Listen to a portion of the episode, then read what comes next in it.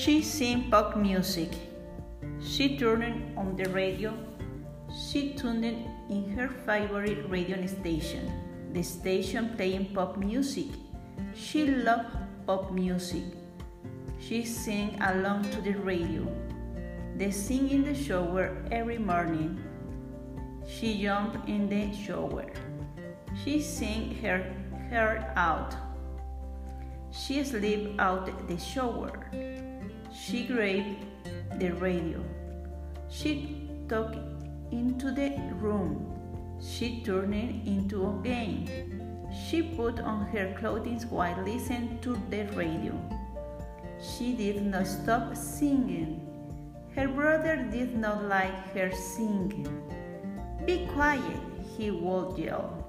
She could not hear him because the radio was too loud. She wanted to be a pop singer. It was her dream. She wanted to make her dream come true. She entered a singing contest. She won first place.